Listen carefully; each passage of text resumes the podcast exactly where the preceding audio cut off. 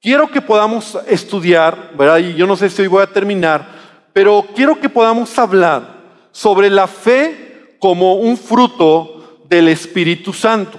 Ahora, para llegar ahí, para llegar ahí, es necesario poder entender algunas otras formas o manifestaciones, como yo le he puesto, de la fe en la Biblia, de cómo la palabra de Dios nos habla acerca de la fe. Lo primero que quiero decir, el primer punto que quiero mencionar, es que hay diferentes niveles de fe. Y el primer nivel de fe es la fe natural, la fe que todo ser humano tiene. O sea, todos tenemos, ¿verdad? Dios nos ha dotado, Dios nos ha creado y toda persona, todo ser humano, tiene esa habilidad, podríamos decirlo así, esa característica en él, ¿verdad? De tener fe. En otras palabras, poner su confianza en algo o en alguien. Porque mucha gente piensa que la fe es un asunto religioso. ¿verdad? Muchos dicen, no, es que la religión solo tiene que ver con la fe. No, te voy a decir hoy, te voy a explicar que todo ser humano nace con esta cualidad.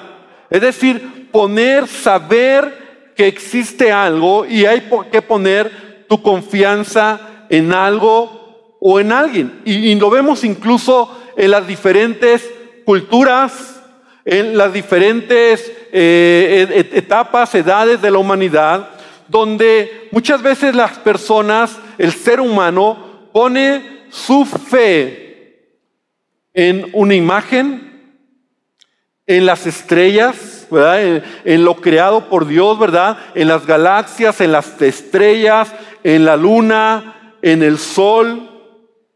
O sea, esa cualidad de poner tu fe en algo, que hay alguien que es superior a ti, que hay alguien que está ahí. A lo mejor no tiene la revelación porque el punto es ese, el pecado es el pecado, lo que ha hecho que esa cualidad, esa fe, ¿verdad?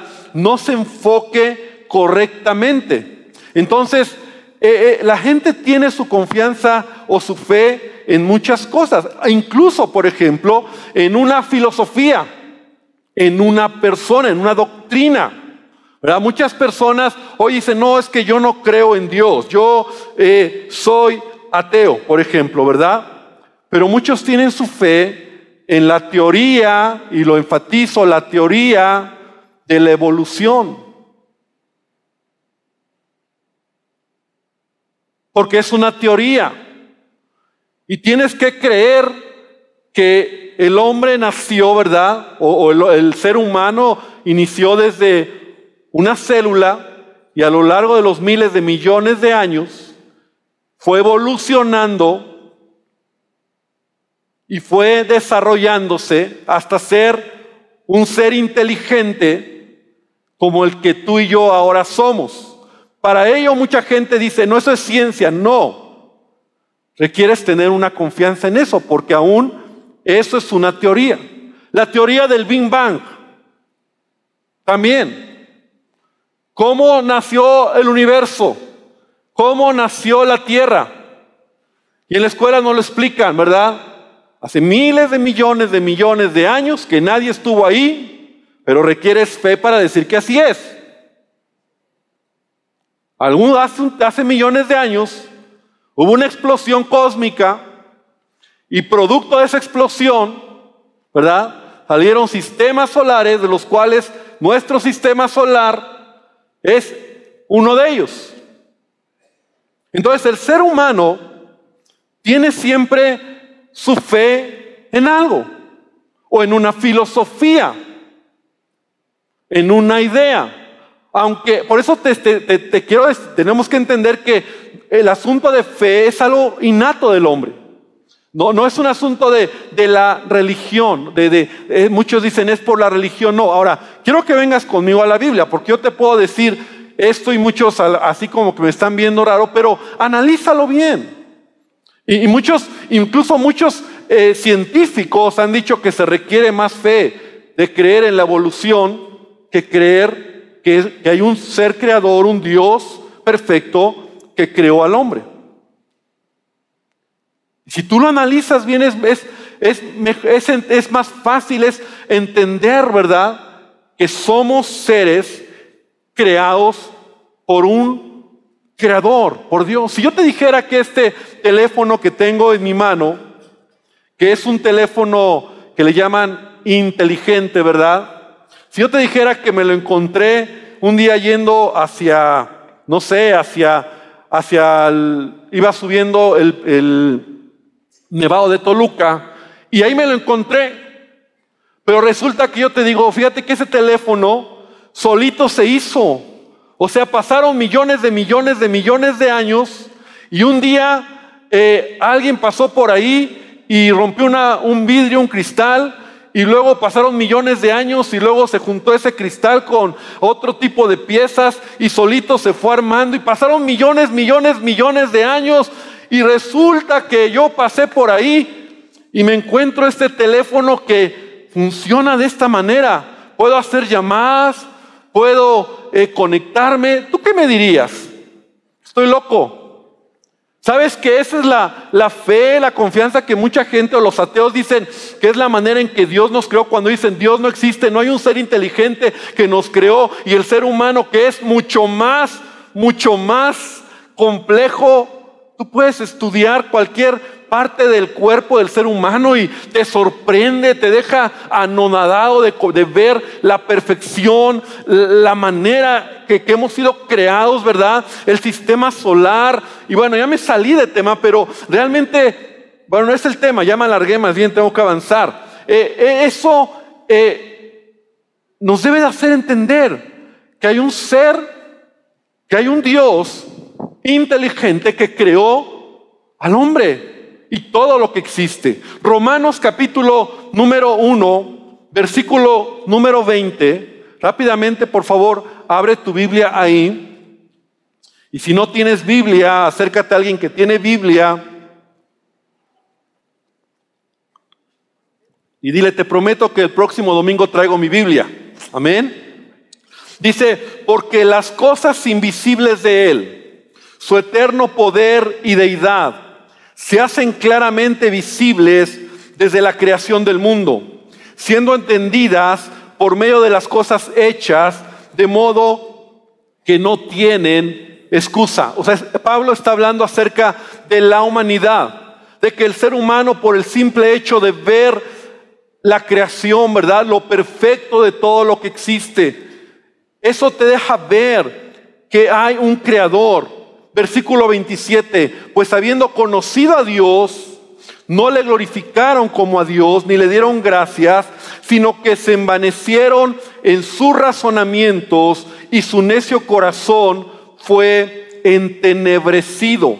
Profesando sabios, se hicieron necios. Entonces el ser humano por naturaleza tiene esa cualidad de buscar de tener esa, esa, ese entendimiento de que hay algo más allá de lo que solo nosotros tenemos o somos en este mundo. Pero el ser humano en su sabiduría, ¿verdad? En querer ser o, o querer ser mejor que Dios, dice, profesando ser sabios, y cambiaron la gloria de Dios, versículo 23, incorruptible, en semejanza de imagen, fíjate en qué, de hombre corruptible, de aves, de cuadrúpedos y de reptiles. Entonces, ¿en qué pone el ser humano su confianza? En la luna, en el sol, en las estrellas, en la brujería. ¿En qué te gusta? En una imagen, en, en qué ponen su fe, su confianza, ¿verdad?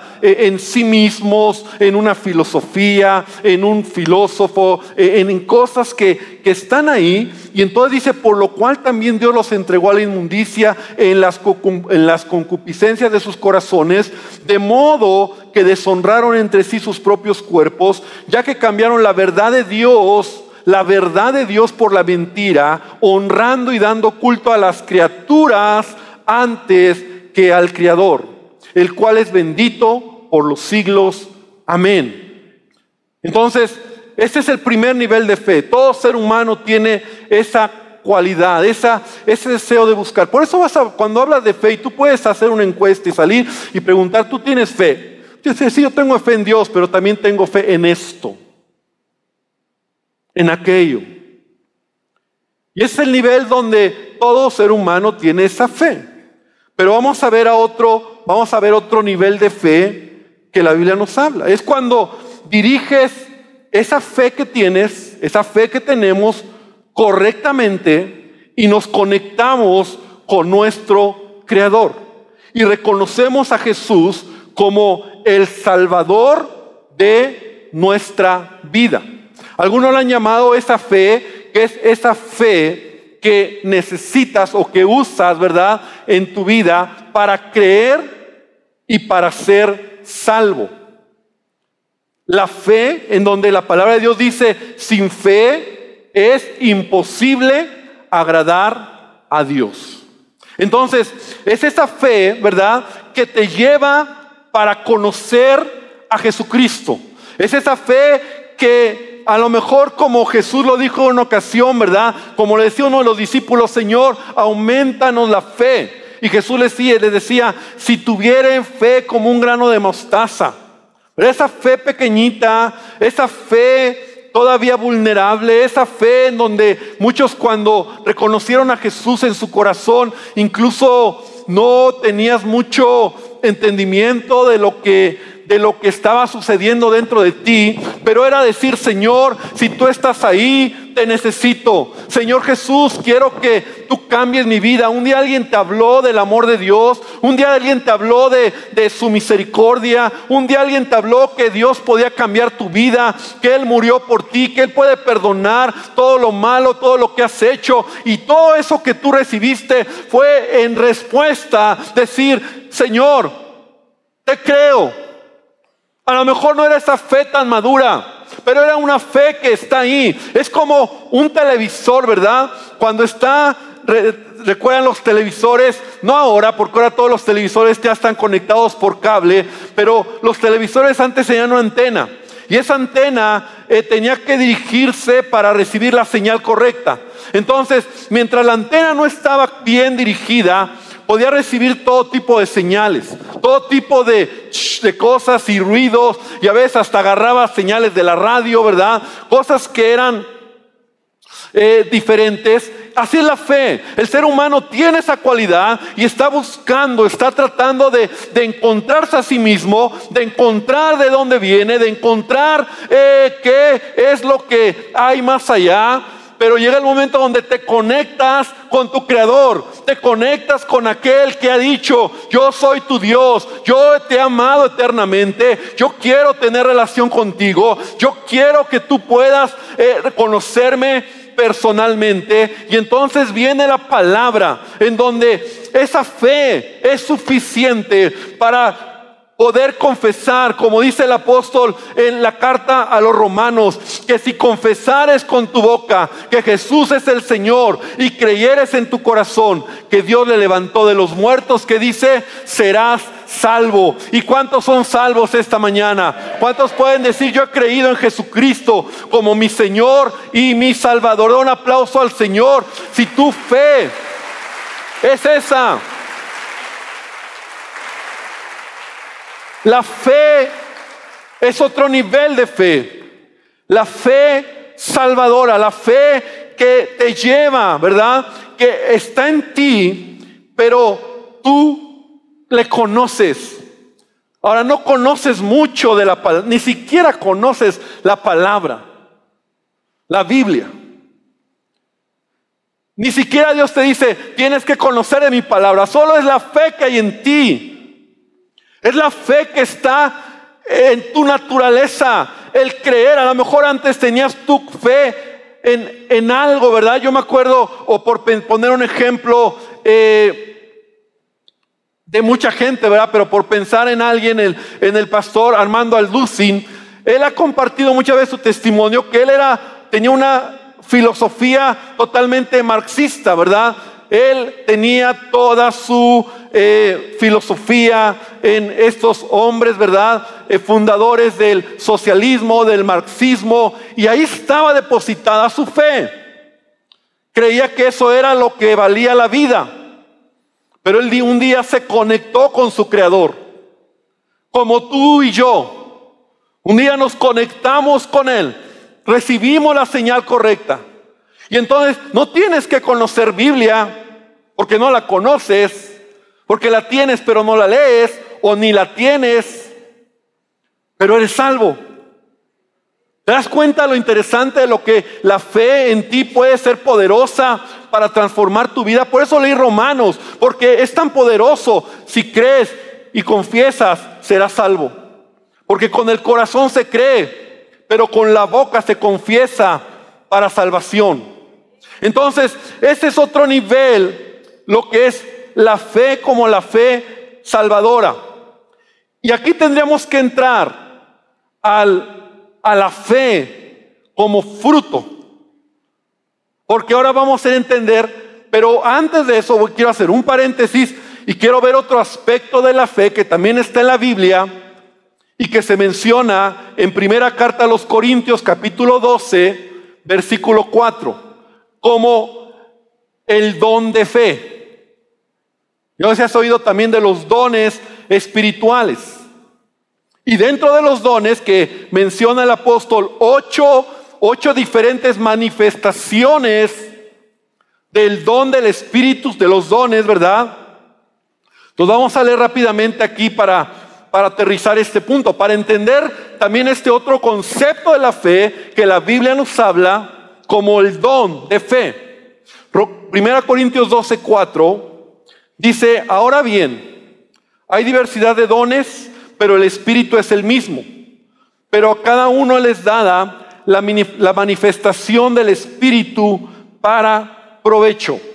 Entonces, es el Espíritu Santo, ¿verdad? El que ahora ha dado dones. Estos dones podemos llamarle como manifestaciones del Espíritu, ¿verdad? Al, a la iglesia.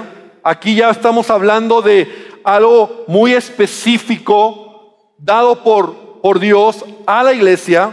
Entonces versículo 8 dice, porque a este es dada por el Espíritu, y aquí vienen los dones del Espíritu, palabra de sabiduría, a otro palabra de ciencia, según el mismo Espíritu, a otro fe, repite conmigo fe, fe por el mismo Espíritu, a otro dones de sanidades por el mismo espíritu, a otro hacer milagros, a otro profecía, a otro discernimiento de espíritus y a otro diversos géneros de lenguas y a otro interpretación de lenguas. Pero todas estas cosas, todas estas cosas, las hace uno y el mismo espíritu repartiendo a cada uno en particular como él quiere. No nos vamos a meter en el tema ahorita de los dones del espíritu, ¿verdad? Y, de hecho en la escuela de liderazgo tenemos el curso, hablamos de los dones, del fruto y todo esto, como explicándolo más a detalle. Pero dentro de los dones, que es una manifestación sobrenatural del Espíritu Santo a la iglesia, para edificación de la iglesia, hay una gran diferencia entre los dones y el fruto, para empezar. Entonces tenemos que ir aquí aprendiendo, ¿verdad? Y, lo quiero hacer así para que podamos entender. El fruto, ya lo hemos dicho muchas veces, tiene que ver con carácter. El fruto del Espíritu tiene que ver con parecerte más a Jesús. Jesús lo dijo, por sus frutos, no dijo por sus dones. Entonces, el fruto es carácter. El fruto es la vida de Cristo en ti manifestada en esta tierra. Que necesitamos del Espíritu Santo porque nuestra naturaleza es una naturaleza egoísta. Dile al que está al lado, tu naturaleza es egoísta, por si no lo sabías. Pero dile tú, pero tengo al Espíritu Santo. Amén. Que el Espíritu Santo va a producir en mí el fruto. Ahora, los dones, como la palabra lo dice, don es un regalo, es una dádiva. Que el Espíritu Santo, de manera como Él quiere y sobrenatural, da a su iglesia en un momento específico para una situación específica solamente. Entonces, los dones, ¿verdad? Es una manifestación sobrenatural a través del creyente con un, con un fin específico para responder a una necesidad en esta tierra. De ahí que los dones son sobrenaturales, el don de hacer milagros, el don de fe, el don de sabiduría, de ciencia. O sea, es un momento donde la presencia de Dios puede en cualquier creyente que le busca, ¿verdad? Recibir esa llenura, esa plenitud y manifestarse el Espíritu Santo en la vida de alguien como un don, como algo que es necesario en ese momento, ¿verdad? Y sucede para provecho de la iglesia, como lo vemos, ¿verdad? Para provecho de alguien. Los dones no son carácter. Porque muchos creyentes, muchos cristianos, incluso a veces se van más por las señales, ¿no? Por los milagros, por, por eh, los dones del Espíritu Santo. Pero los dones son un regalo, lo recibes por gracia. Y lo recibes porque en un momento dado el Espíritu Santo va a usar, ¿verdad? La vida de un creyente para manifestar su poder. Déjame decirlo de esta manera. El don actúa como un arranque de fe. Hablando de la fe, ¿verdad? Como un arranque, como, como esa, ese momento específico, esa fortaleza especial para una asignación especial. Y es para bendecir, ya lo dije.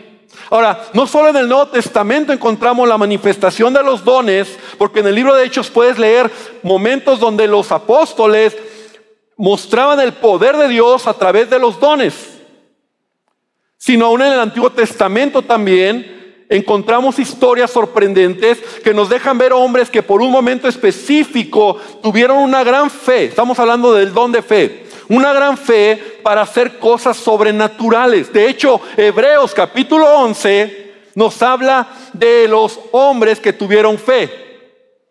Y, el título es Los héroes de la fe. No me gusta, ya estando estudiando, o ahora que he estado estudiando esto, no me gusta este poner los héroes de la fe. Porque me hace sentirme que yo no puedo llegar ahí. Y todos podemos tener esa fe. Amén. Esa fe para lograr de manera sobrenatural algo. Es el don de fe. Mira, por ponerte un ejemplo. ¿Te acuerdas de Elías, este gran profeta? Que en una ocasión, cuando confrontó a 450 profetas de Baal y 400 profetas de Acera, ¿te acuerdas la historia? No me voy a detener mucho. Pero es una historia impresionante. Ahora, ahí fue un momento muy especial. Se requería fe, una gran fe. O sea, lo que Elías hizo sorprendente. Pone un altar y les pide a los profetas, ¿verdad? De Baal y de Acera que también hagan un altar para que sus dioses pudieran encender ese, ese altar. Y Elías lo hace también. Y se requiere una gran fe para lo que él hace. Porque no solamente él pone el sacrificio, pone el animal, vierte agua sobre el sacrificio, ¿verdad? Y lo único que dice Elías cuando todo está listo es, respóndeme para que conozca este pueblo que tú, oh Jehová, eres el Dios y que tú vuelves a ti el corazón de ellos. Entonces, fíjate, cayó fuego de Jehová, consumió el holocausto, la leña, las piedras y el polvo, y aún lamió el agua que estaba en la zanja. Y viendo todo el pueblo, se postraron y dijeron, Jehová es Dios, Jehová es Dios. Amén. un aplauso al Señor. Ahora eso fue un arranque de fe. O sea, Elías no andaba bajando fuego del cielo cada rato. De hecho, de hecho, de hecho, Horas después, Jezabel se entera y le dice, me muero si mañana a estas horas no te he cortado la cabeza, no te he matado. ¿Y cómo respondió Elías? Vámonos. Entró en él un temor, entró en él un miedo, que lo fueran a matar. Ahora tú dices, ¿cómo primero está bien avalentonado con, con 850 hombres? Y luego está bien sacatón por una mujer. Porque el don de fe es eso. El don de fe es una manifestación que cuando tú la ves, tú dices, yo no sé ni cómo fue. O sea, es algo especial que viene el Espíritu. Permíteme, permíteme decirlo de esta manera, porque a veces creemos que, que es como grandes cosas, pero yo creo que muchas veces tú has tenido o hemos tenido manifestaciones del Espíritu Santo en nuestra vida. Ese don de fe. ¿Sabes cuál es mi experiencia? ¿Cuál es mi sensación? Y quiero aquí abrirte un poquito mi corazón como pastor de este lugar. Todavía el, viernes que estábamos aquí en Peniel para irnos, volvió a ser esa sensación. ¿Sabes cuál es mi sensación cada vez que yo entro a este lugar y de repente veo este lugar? Me da miedo. Yo digo, ¿cómo fuimos a hacer todo esto? No sé si la palabra es miedo, es, es que yo mismo no me la creo. En verdad te lo digo. O sea, cuando a veces veo las cosas y veo, y cuando veo este hablo de no solo el lugar, sino todo lo que se ha hecho, la inversión, todo lo que se ha hecho. Yo digo, ¿cómo, cómo, cómo fue?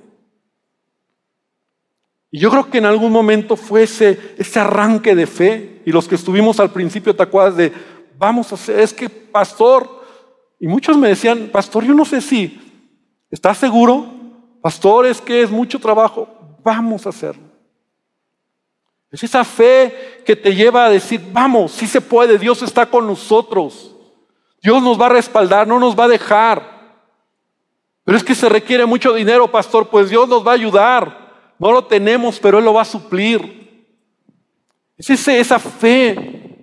Entonces el don, el don de fe entonces ya lo entendemos como, como ese momento, ¿verdad?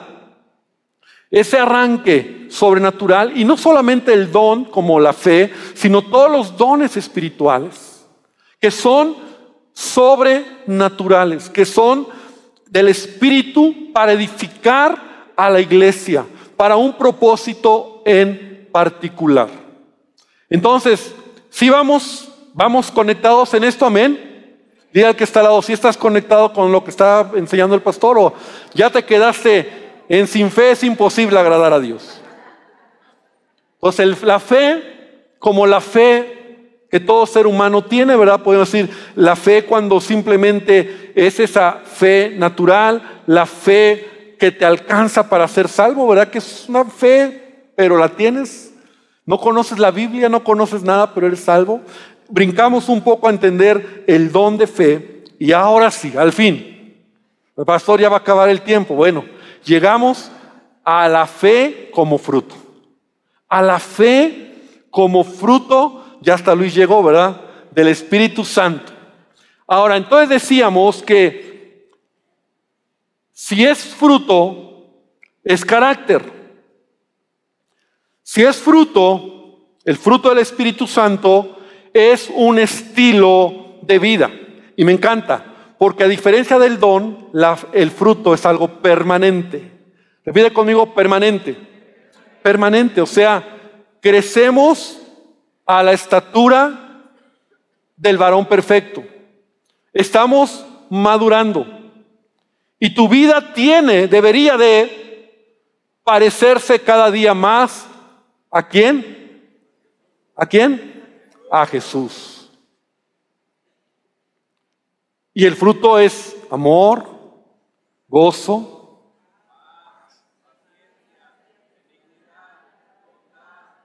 fe. No la seguimos, ¿verdad? Y templa. Ahora, esos ocho rasgos, son ocho, nueve rasgos, esos nueve rasgos deberían ser parte de nuestra vida. Es permanente. Entonces, ¿qué es la fe como fruto? Y aquí es importante entender esto porque, porque es lo que nos va a, a llevar a desarrollar en nuestra vida, porque es esa fe, quiero dar una pequeña definición, la fe como fruto, es esa fe que se está desarrollando en mi vida de manera interna y genera vida. Es esa fe que en mi vida, no importando las pruebas o los problemas que pase, yo estoy madurando para saber que en medio de todo Dios está conmigo. Esa es la fe como fruto. Que es esa fe que ahora ya no es una fe tan débil, porque la Biblia dice, Romanos 10, 17, y conocemos la escritura, la fe es por el oír y el oír por la palabra de Dios. así que la fe es por el oír, el oír la palabra de Dios. Es esa fe que en la medida que tú, y vamos a cambiarle oír por leer, ¿te gusta? ¿Y por qué lo quiero cambiar? Porque cuando Pablo está diciendo esta escritura, esta cita o esta idea, los creyentes todavía en ese tiempo solo oían, porque el Antiguo Testamento, ¿verdad? Los rollos que tenían en las sinagogas, se sentaban y solamente uno era el que lo leía y todos eran los que lo oían.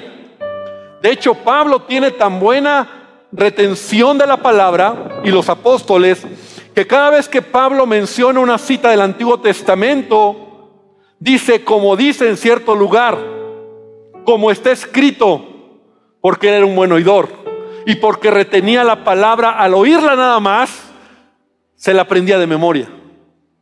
Esto está tremendo, porque ahora tú y yo somos, bueno, lo digo, tan flojitos, tan flojos, que aunque tenemos este libro escrito aquí y lo podemos leer, no lo hacemos.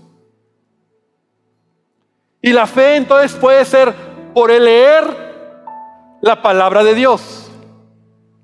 Ahora ya viene a ser una fe en donde empieza a crecer, a madurar en ti.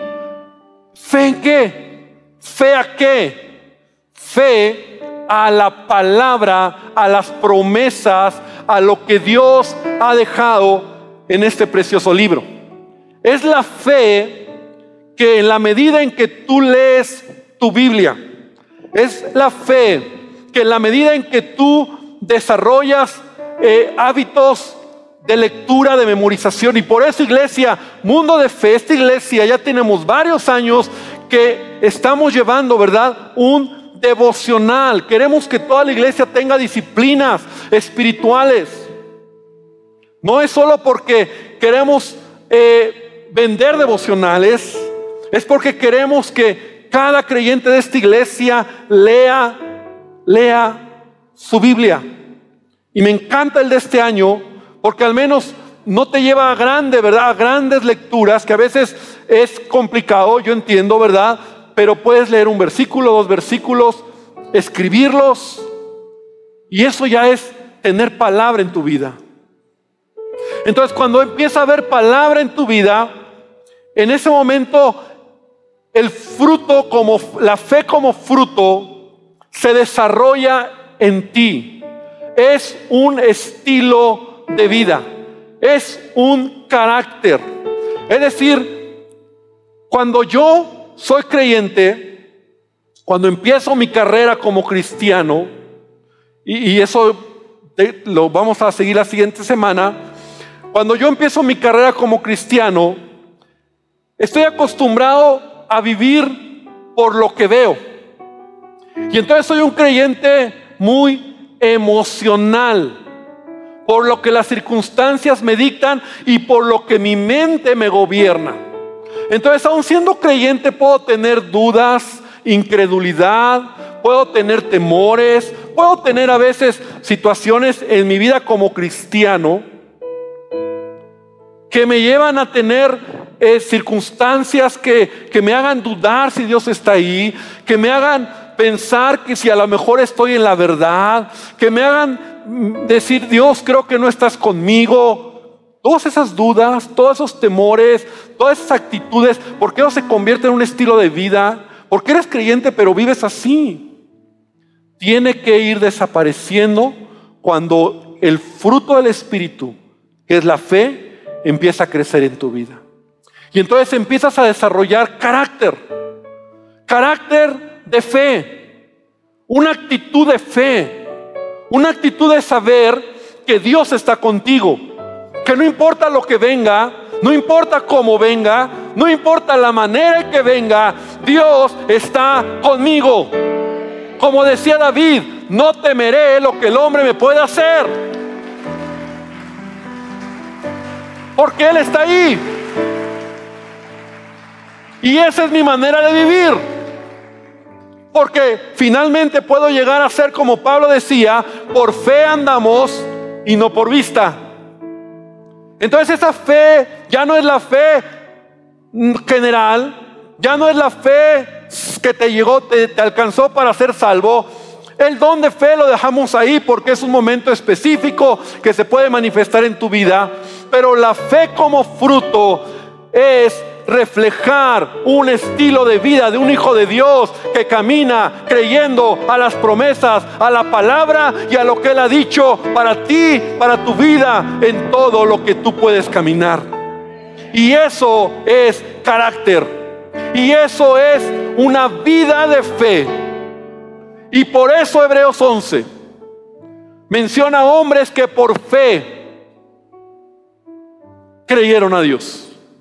Porque su estilo de vida, ahora si lees con cuidado Hebreos 11, no solamente son los grandes cosas.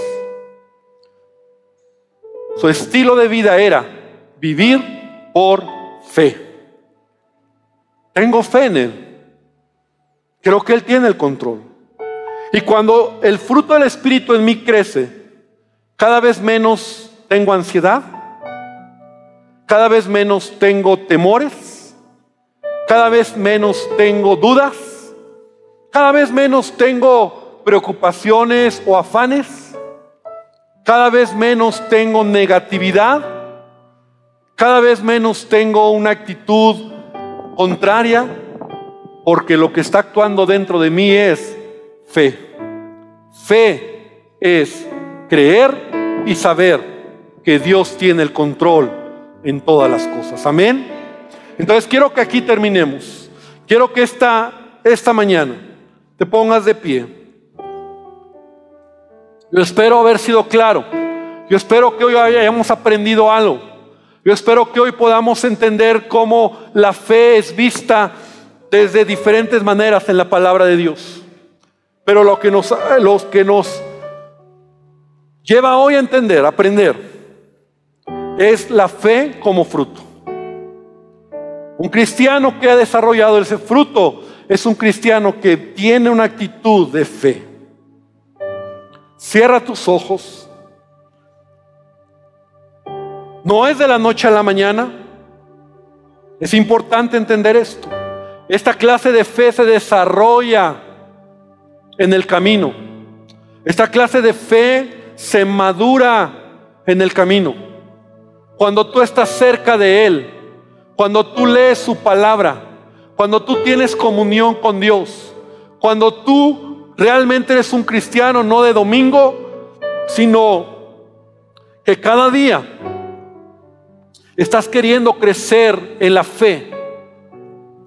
Y cuando te das cuenta, tu fe es desarrollada. Has crecido en la fe. Cuando te das cuenta, ya no eres ese niño fluctuante. Ya no eres ese niño espiritual, estoy hablando, eh, temeroso. Ya no eres ese niño espiritual, eh, emocional, llorón, quejumbroso, temeroso. Ya no eres ese niño que, que porque no siente, entonces tal vez ya Dios no está conmigo. Dejas de ser niño y ahora eres un adulto o un maduro en la fe. Ahora entiendes que es por fe. Ahora entiendes que no es por lo que sientes. Ahora entiendes que es por lo que Dios ha dicho en su palabra y vas a acabar la carrera. Muchos en este, en este proceso de niños abortan el proceso. Lo vamos a ver la semana que entra. Lo abortan porque, porque hay duda, porque hay incredulidad, porque hay temor, porque hay angustia. Y la semilla se arranca. Yo no sé si estoy en el mejor lugar. Yo no sé si, si voy a cambiar. Yo no sé si Dios me ama. Yo no sé si Él me va a ayudar. Y está bien cuando eres niño. Esas dudas son parte de la, de la madurez. Pero hay momentos donde el carácter se debe desarrollar. El fruto se debe de ver. Y entonces ya creces un poco más. Y Padre, esta mañana venimos delante de ti para darte gracias porque todo proviene de ti, todo proviene de ti, todo proviene de ti, Señor. Nos has dado todo. Nos has dado la salvación, nos has dado la fe, nos has dado, Señor, tu palabra, nos has dado todo lo necesario para poder vivir una vida abundante. Todo lo tenemos de ti. ¿Qué falta, Dios? ¿Qué falta para que podamos nosotros crecer en la fe? Sí, Señor, eso es lo que falta, que yo lo quiera, que yo lo quiera, Señor, que yo esté dispuesto, que yo quiera crecer, que yo quiera leer tu palabra, que yo quiera buscarte, que yo quiera tener comunión contigo, que yo quiera ser un hijo tuyo, que verdaderamente pueda estar cerca de ti. Tú dijiste en Juan 15, separados de mí nada pueden hacer. Señor, nada podemos hacer separados de ti. Tú eres la vid, nosotros somos ese, ese pámpano. Señor, no, no podemos nada sin ti.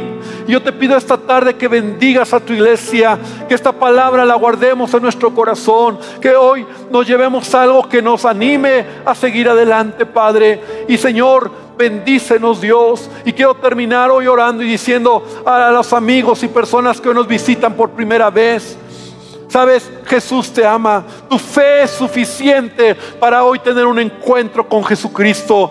Tú tal vez has estado buscando en muchos lugares, tal vez has estado buscando de muchas maneras, pero hoy yo te digo, tienes la oportunidad de enfocar tu fe en el tu creador, de enfocar tu fe en el que te dio la vida y que hoy te dice, yo quiero tener una relación contigo, que murió hace más de dos mil años. Dios se hizo hombre, Jesucristo hombre, y murió por nosotros. Y si hoy tú le dices en tu corazón, Señor Jesús, entra a mi vida. Señor Jesús, perdona mis pecados. Señor Jesús, cámbiame. Hoy vas a ver el milagro más grande que puedes tener en toda tu historia después de haber nacido. Y es nacer de nuevo, es conocerle a Él. Padre, te pido que bendigas a nuestros amigos que nos visitan por primera vez y que realmente ellos puedan tener ese encuentro profundo contigo. Y Dios, gracias por tu presencia. Gracias por tu amor. Gracias Señor porque tú estás con nosotros. Hermano, que el Señor te bendiga, que el Señor te guarde, que Él haga resplandecer su rostro sobre tu vida y que esta semana puedas ver su gracia y su favor en todo lo que hagas, en todo lo que emprendas. Bendícenos Jesucristo. Amén y amén, Señor.